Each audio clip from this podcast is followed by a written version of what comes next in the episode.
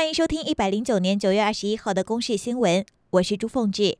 先来关心体坛捷报，我国网球一姐谢淑薇今天和捷克搭档史翠可娃在罗马女网赛以两个六比二打败德国和罗马尼亚的组合，再度捧起冠军金杯。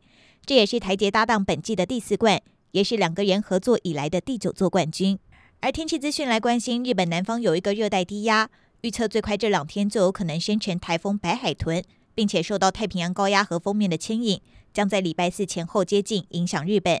不过预测白海豚强度会减弱，对台湾也没有影响。而今天台湾地区因为锋面远离，雨势减少，但还是有东北风影响，让迎风面的东半部还有大台北地区会有地形性的短暂阵雨，其他地区都是多云到晴的天气。中午过后，南部地区还有各地山区也同样要留意短暂雷阵雨的情形。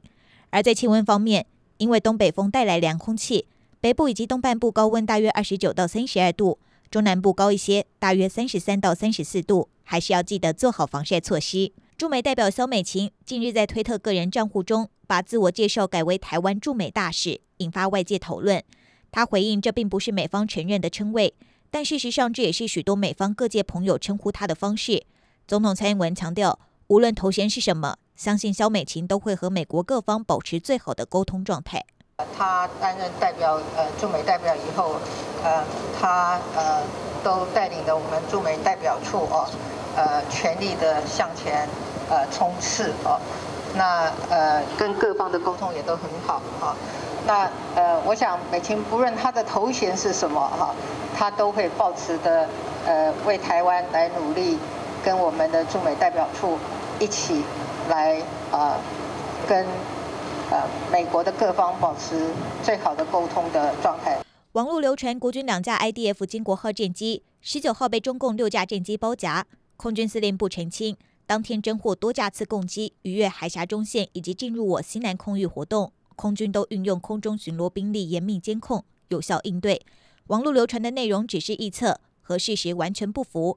而就在台湾和美国交流密切的时候，中共军机频繁扰台。十八、十九号这两天更连续派出多达三十七架军机逾越海峡中线。总统蔡英文对此回应指出，现在看到的不只是台海局势，而是一个区域整体的局势。他呼吁中共必须要自我克制，不要挑衅。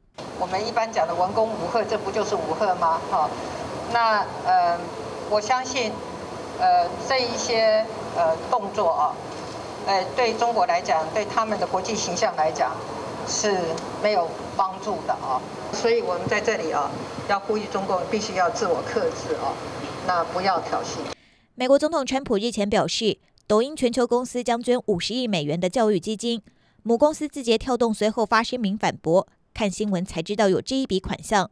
而腾讯旗下即时通讯微信，在美国政府的要求下，二十号起禁止下载。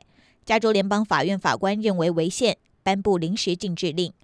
以上由公视新闻制作，谢谢您的收听。